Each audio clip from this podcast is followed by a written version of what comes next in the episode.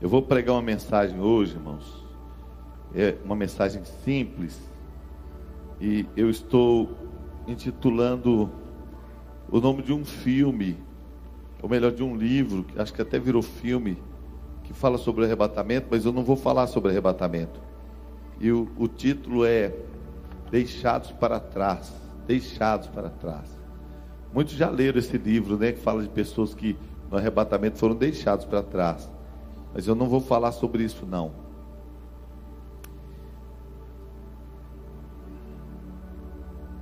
Atos, capítulo 15, versículo 36, todos acharam?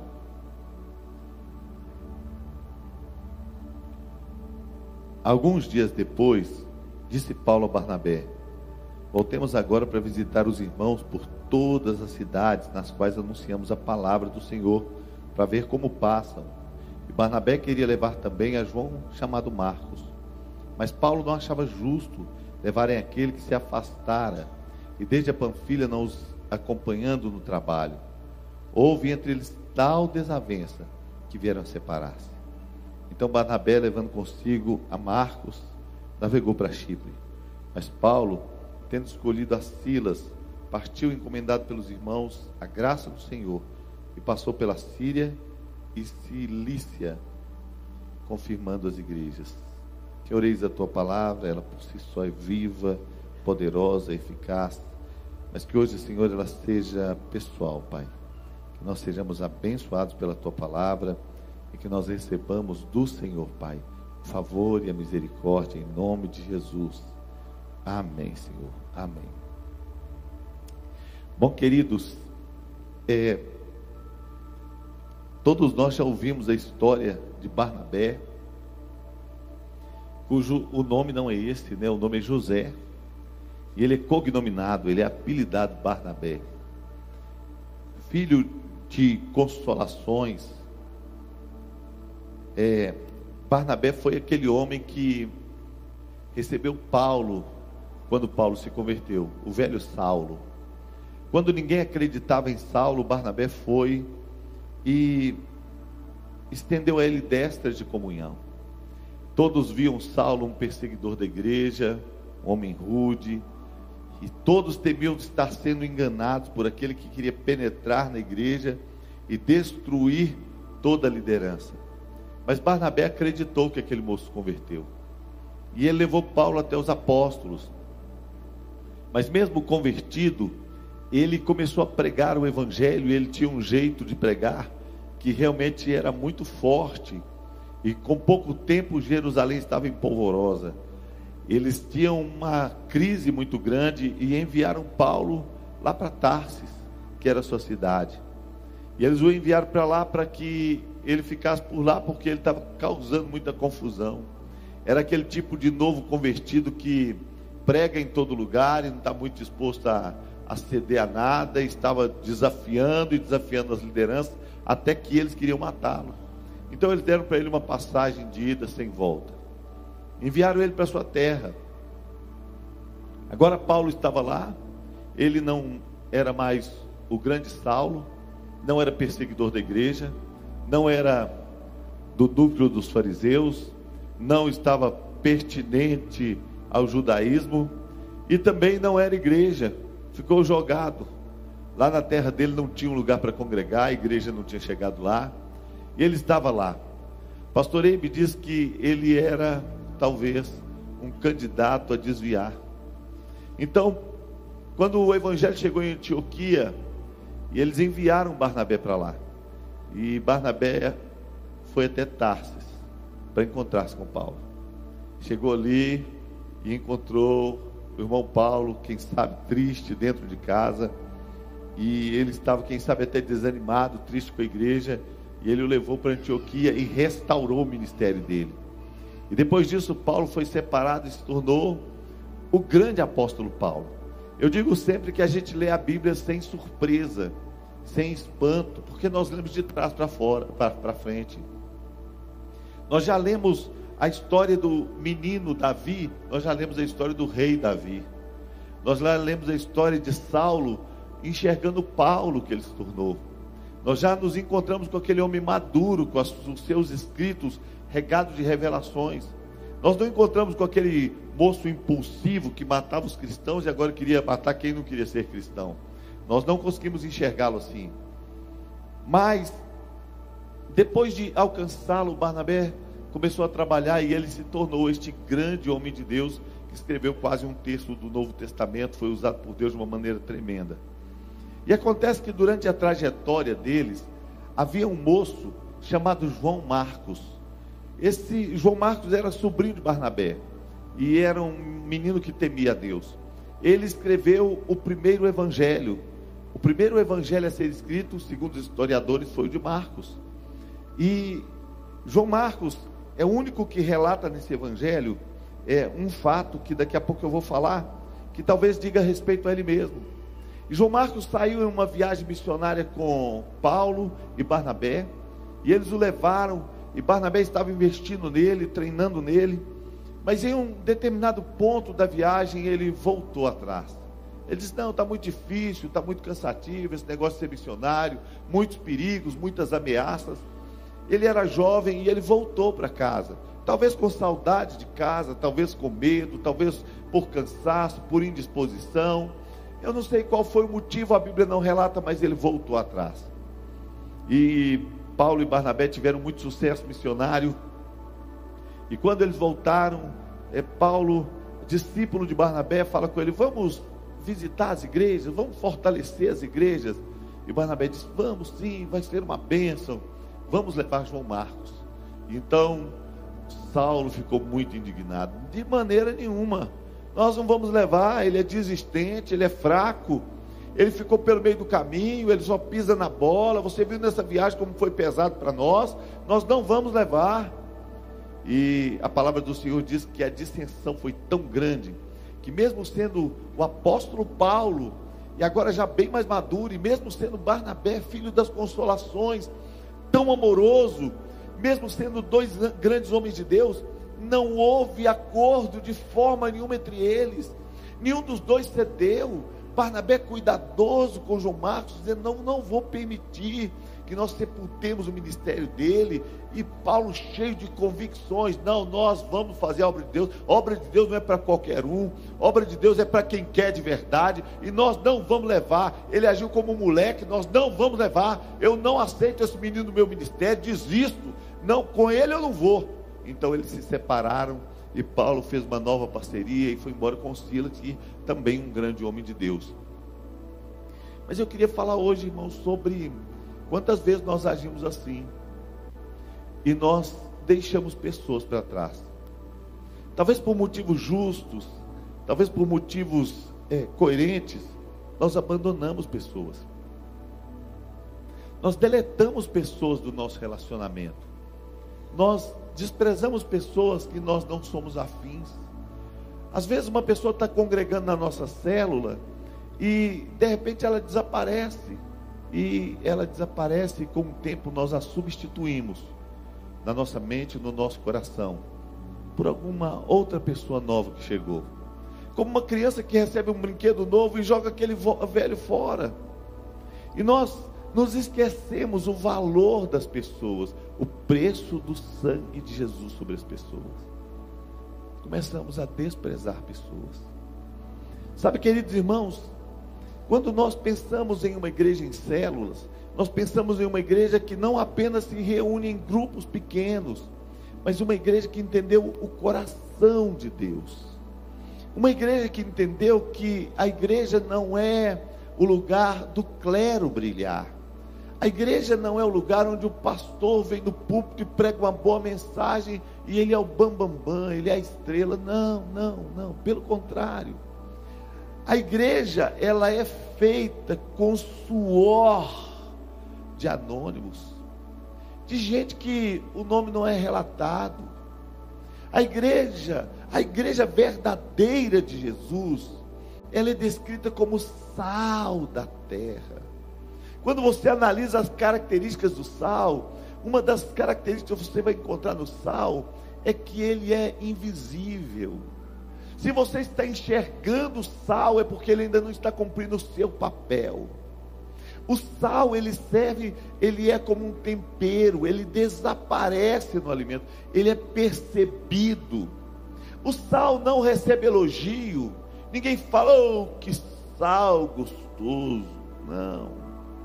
As pessoas elogiam o cozinheiro, a cozinheira, elogiam a refeição, eles elogiam até o tempero em si, mas o sal não é citado. O sal, ele, ele é completamente invisível. Agora, o que a Bíblia diz sobre o sal é o seguinte: se o sal se tornar insípido, com que se há de salgar? O sal ele é insubstituível. Você pode colocar salsinha, mas precisa de sal. Você pode colocar cebolinha, mas precisa de sal. A gente nem sabe o valor do sal, né? A palavra salário vem de sal.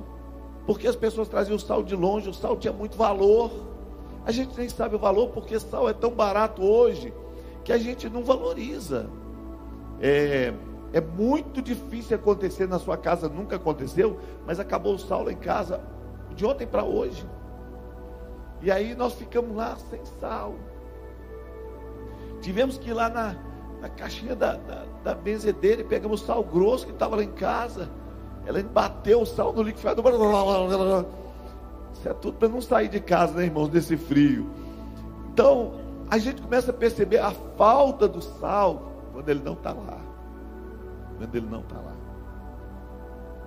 E é interessante que a igreja em células é feita de um esforço tão grande, de um trabalho tão intenso, de gente que não está brilhando, de gente que não está tendo ibope, de gente que não está aparecendo.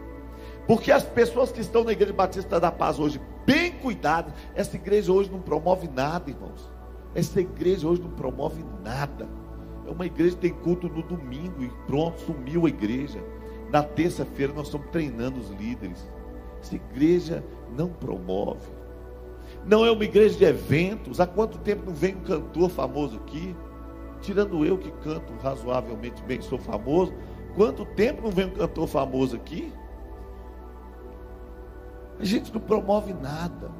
Sabe o que, que faz essa igreja funcionar? Você a sua graça, a sua unção, a sua vontade de servir ao Rei, a compreensão de quem você é, é o seu trabalho, é o seu esforço, é a sua luta, é o seu telefonema para quem está cansado, é o seu empenho, é o seu trabalho que faz a diferença dessa igreja. Se tirar o pastor daqui, quase que ninguém nem nota. Põe um cone aqui e o negócio bomba. Porque você está aqui, o Espírito Santo está aqui, Jesus está aqui e o negócio funciona. Às vezes eu estou viajando, o tempo está melhor do que eu, tenho até medo de chegar aqui e me apresentar um outro pastor, falar, ó, oh, está no seu lugar aqui, pastor. Os pastores, às vezes estou fora, eles falam comigo assim, fica mais aqui, eu falo, é, né? Chega lá, eles vão falar assim, queria te apresentar um novo pastor. Tudo funcionando. Sabe por que está tudo funcionando? Porque você está aqui. Porque você faz diferença. Mas acontece que nesta igreja onde onde a pessoa mais importante não é o pastor, mas é o time. Ah, claro, nós não estamos falando aqui de Jesus, irmãos, ele é o rei das nações, ele é o rei dos reis, a ele a honra, a glória e o louvor, mas nós estamos falando do, do povo, da igreja. Olha esse time que faz toda a diferença. Nós precisamos desenvolver valores profundos. Porque de vez em quando a gente pode ficar igual Paulo. Nós queremos resultado, nós queremos quem não pisa na bola, nós queremos quem não falha, nós queremos quem não vacila na hora H, nós queremos quem não volta atrás, nós queremos, nós queremos, nós queremos, nós queremos. Mas a gente se esquece de investir pesado em quem não está dando resultado naquele momento. Mas sabe o que é mais triste? é que às vezes a gente deixa a pessoa para trás, que a gente não sabe quão precioso é. A minha mãe pregou o evangelho para uma mulher durante 10 anos. Ela chama Maria Geraldo, era uma costureira que morava na rua próxima da minha casa. 10 anos, 10 anos pregando o evangelho. E depois de 10 anos, ela se rendeu ao Senhor. Valeu tanto a pena. Uma grande mulher de Deus. Quanto você tem investido em quem está te dando canseira, em quem está te aborrecendo, em quem está te cansando. Quanto você investe? Porque se alguém desaparece, você deleta. Se alguém desaparece, você esquece. Se não recebe o telefonema, a amizade, o cuidado, nós estamos falhando grave com o dono das ovelhas, com quem nos entregou os talentos, com quem nos confiou a vinha, com quem nos entregou a autoridade para dirigir e pastorear. A palavra do Senhor diz que, lá em Timóteo, no capítulo, é, 2 Timóteo, capítulo 4, no versículo 11, Paulo já está velho. E Paulo escreve e diz: traz para mim o, o Marcos. Ele me é muito útil para o ministério. Traz o Marcos para mim. Olha que interessante, irmãos. Esse Marcos tinha já características de alguém que não era tão confiável. Ele cita no livro dele, no livro do próprio Marcos, ele cita a história de um jovem que quando Jesus foi preso no monte, ele estava seguindo a Jesus. Mas esse jovem que estava seguindo a Jesus, estava envolto no lençol e estava nu. Ele não tinha roupa por baixo, não. Os guardas puxaram o lençol e ele fugiu apavorado nu. A Bíblia não diz que é esse jovem, mas há indícios fortes de que seja o próprio Marcos. Só ele registra esse fato. Só ele achou esse fato importante. Só ele viu. Sabe qual é a característica de quem vai para o monte pelado, seguindo a Jesus? É que a nossa bagagem fala muito sobre o nosso destino. Você abre a mala de alguém e diz para onde ele está indo. Se tiver biquíni, ou se tiver casaco, você sabe a diferença. Aquele moço, a bagagem dizia: Eu não vou muito longe, eu quero seguir a Jesus apenas por um pequeno trecho. Eu não tenho disposição para longas distâncias. Eu não estou querendo ir até o Calvário. Eu não estou querendo ir até onde ele vai. Eu quero passar um tempo com Jesus, mas eu não vou muito longe. Parecia já ser do perfil dele, da natureza dele, que ele não ia muito longe. Talvez fosse inconstante, sem muita habilidade, sem muita vontade. Mas no final da história de Paulo, ele é outro homem, outro João Marcos. Sabe o que eu queria falar para você? Não veja florescer nas mãos de outro, no ministério de outro, na célula de outro, debaixo do discipulado de outro, um discípulo que Deus te confiou.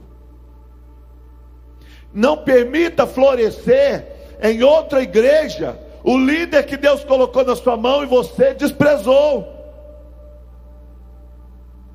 Não deixe acontecer de outro investir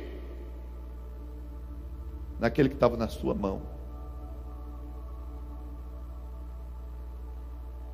Eu me lembro aqui na igreja, uma época, tinha um jovem aqui, ele era, ele tinha um ministério de sentador de banco. Ele nunca fez mais do que vir ao culto e assistir culto. E depois ele sumiu.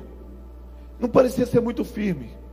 Encontrei com ele depois de um tempo, falei: "Meu filho, como você está? Onde você está?" Nós já tínhamos visitado, mas ele estava desistente. E ele disse: Pastor, eu estou bem demais.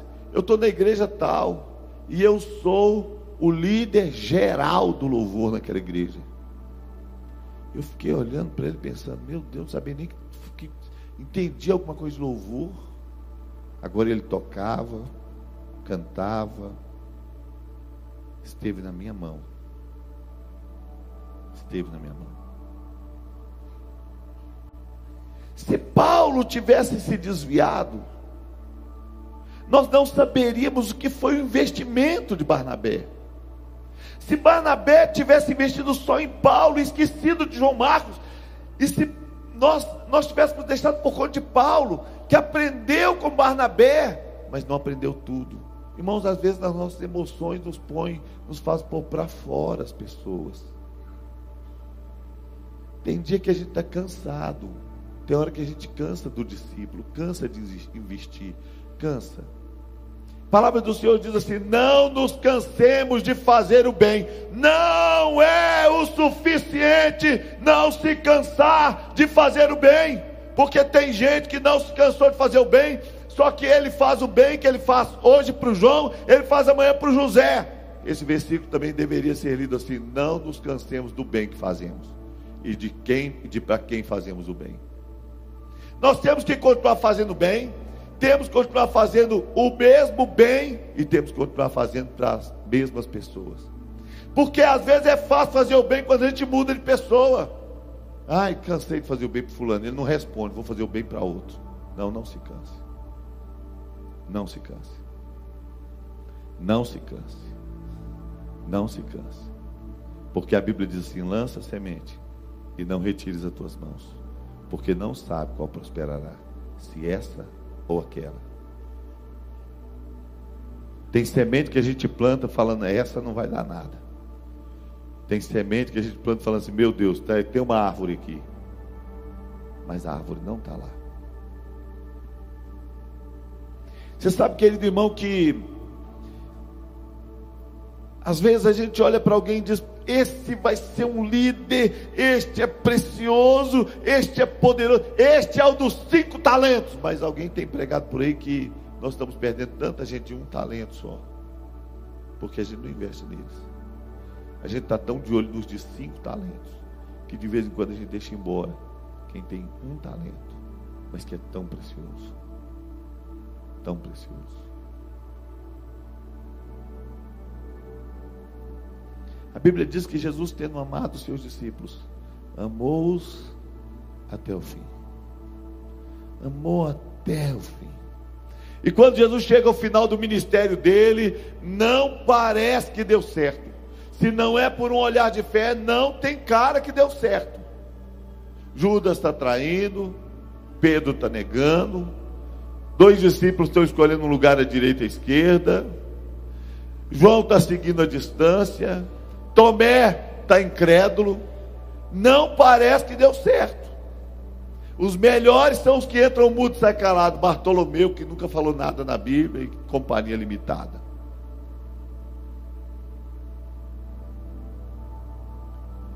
Mas Jesus está com uma obra acabada. E ele está olhando para aqueles discípulos e vendo voar. Às vezes nós estamos esperando, olhando para a pessoa do lugar que nós já, já alcançamos. É como se a gente começasse a investir nos nossos filhos e pensar que eles já podem pular na altura que nós pulamos, mas eles ainda são crianças, eles estão crescendo, eles estão avançando, eles estão dando resultado, eles estão fluindo. Não deixe para trás. Não deixe para trás. Vai brilhar. Não se esqueça de quem passou pela sua célula, vai brilhar. Não pare de ligar para quem afastou, vai voltar. Não pare de crer, vai acontecer. Não pare, não pare. Sabe por quê, irmãos? Porque seria imoral fazermos isso. Sabe por quê?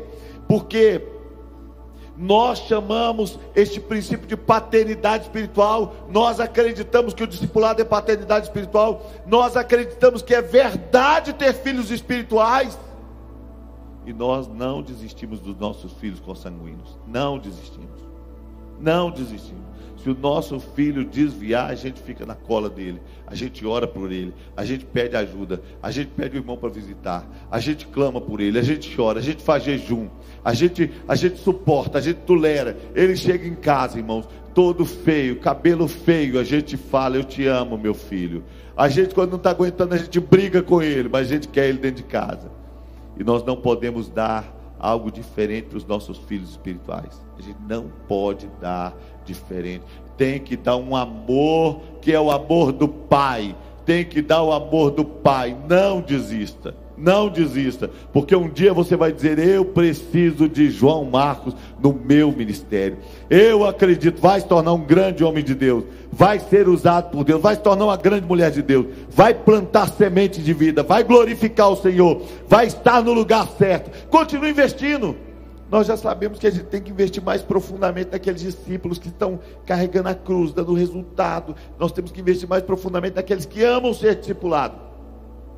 Mas é nossa missão permanecer amando quem não produz nada, investir nele, acreditar, declarar palavras de fé, porque vai florescer para a glória do nome do Senhor.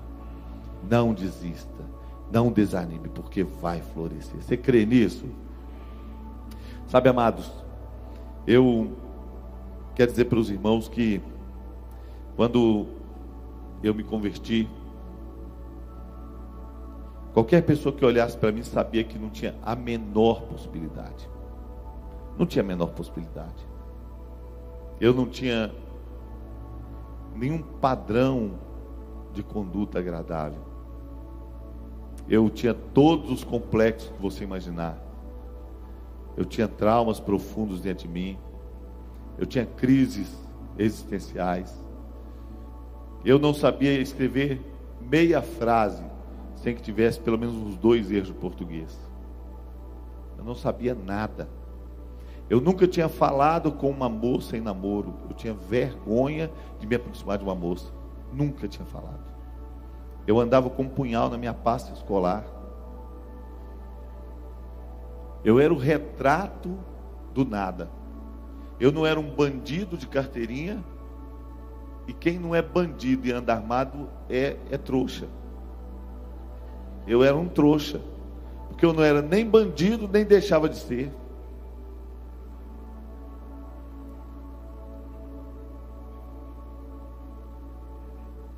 E quando eu me converti, o meu pastor quase nunca me chamou para conversar que não fosse para me chamar atenção. Quase nunca. Eu me lembro quando eu já era presidente da mocidade, meu pastor me chamou na sala dele. Eu pensei que dessa vez ia ser para me elogiar, porque eu não tinha feito nada, eu sabia que eu não tinha feito nada. Eu era o presidente da mocidade, a mocidade estava voando. E eu cheguei na sala dele e falei: O que, que eu fiz de errado dessa vez, pastor? Achei que ele ia falar: Nada, meu filho querido. Ele falou assim: Ele riu e falou assim: oh, William, você é difícil demais. Pensei: Ele está brincando comigo. Meu pastor emendou: Você falou para cantar o hino, falou Jesus paparapapá. É porque o hino era assim: Jesus paparapapá, Ele é bom demais, paparapapá. Ele me deu a vida, paparapapá, e também a paz.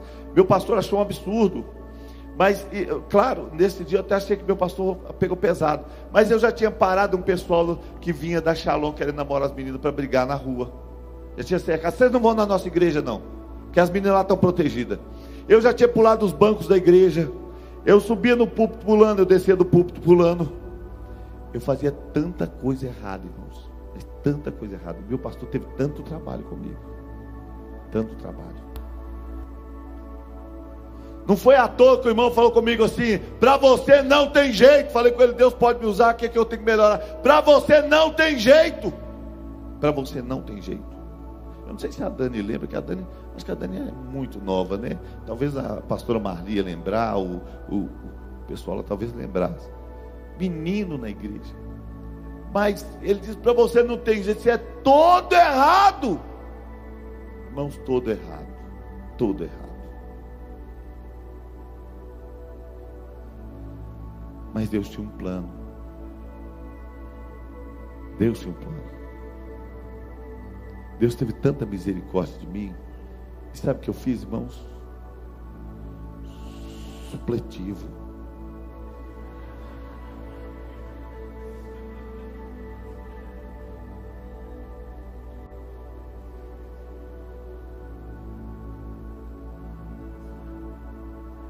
Estudei no supletivo com meu irmão caçula para passar mais vergonha ainda.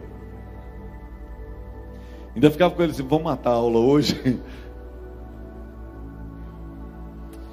Deus teve misericórdia, irmãos. Talvez tenha alguém perto de você que parece que não vai dar em nada. Mas se Deus pegar o que não é, para confundir o que é, se Deus usar, resolver usar quem não é, para confundir quem é.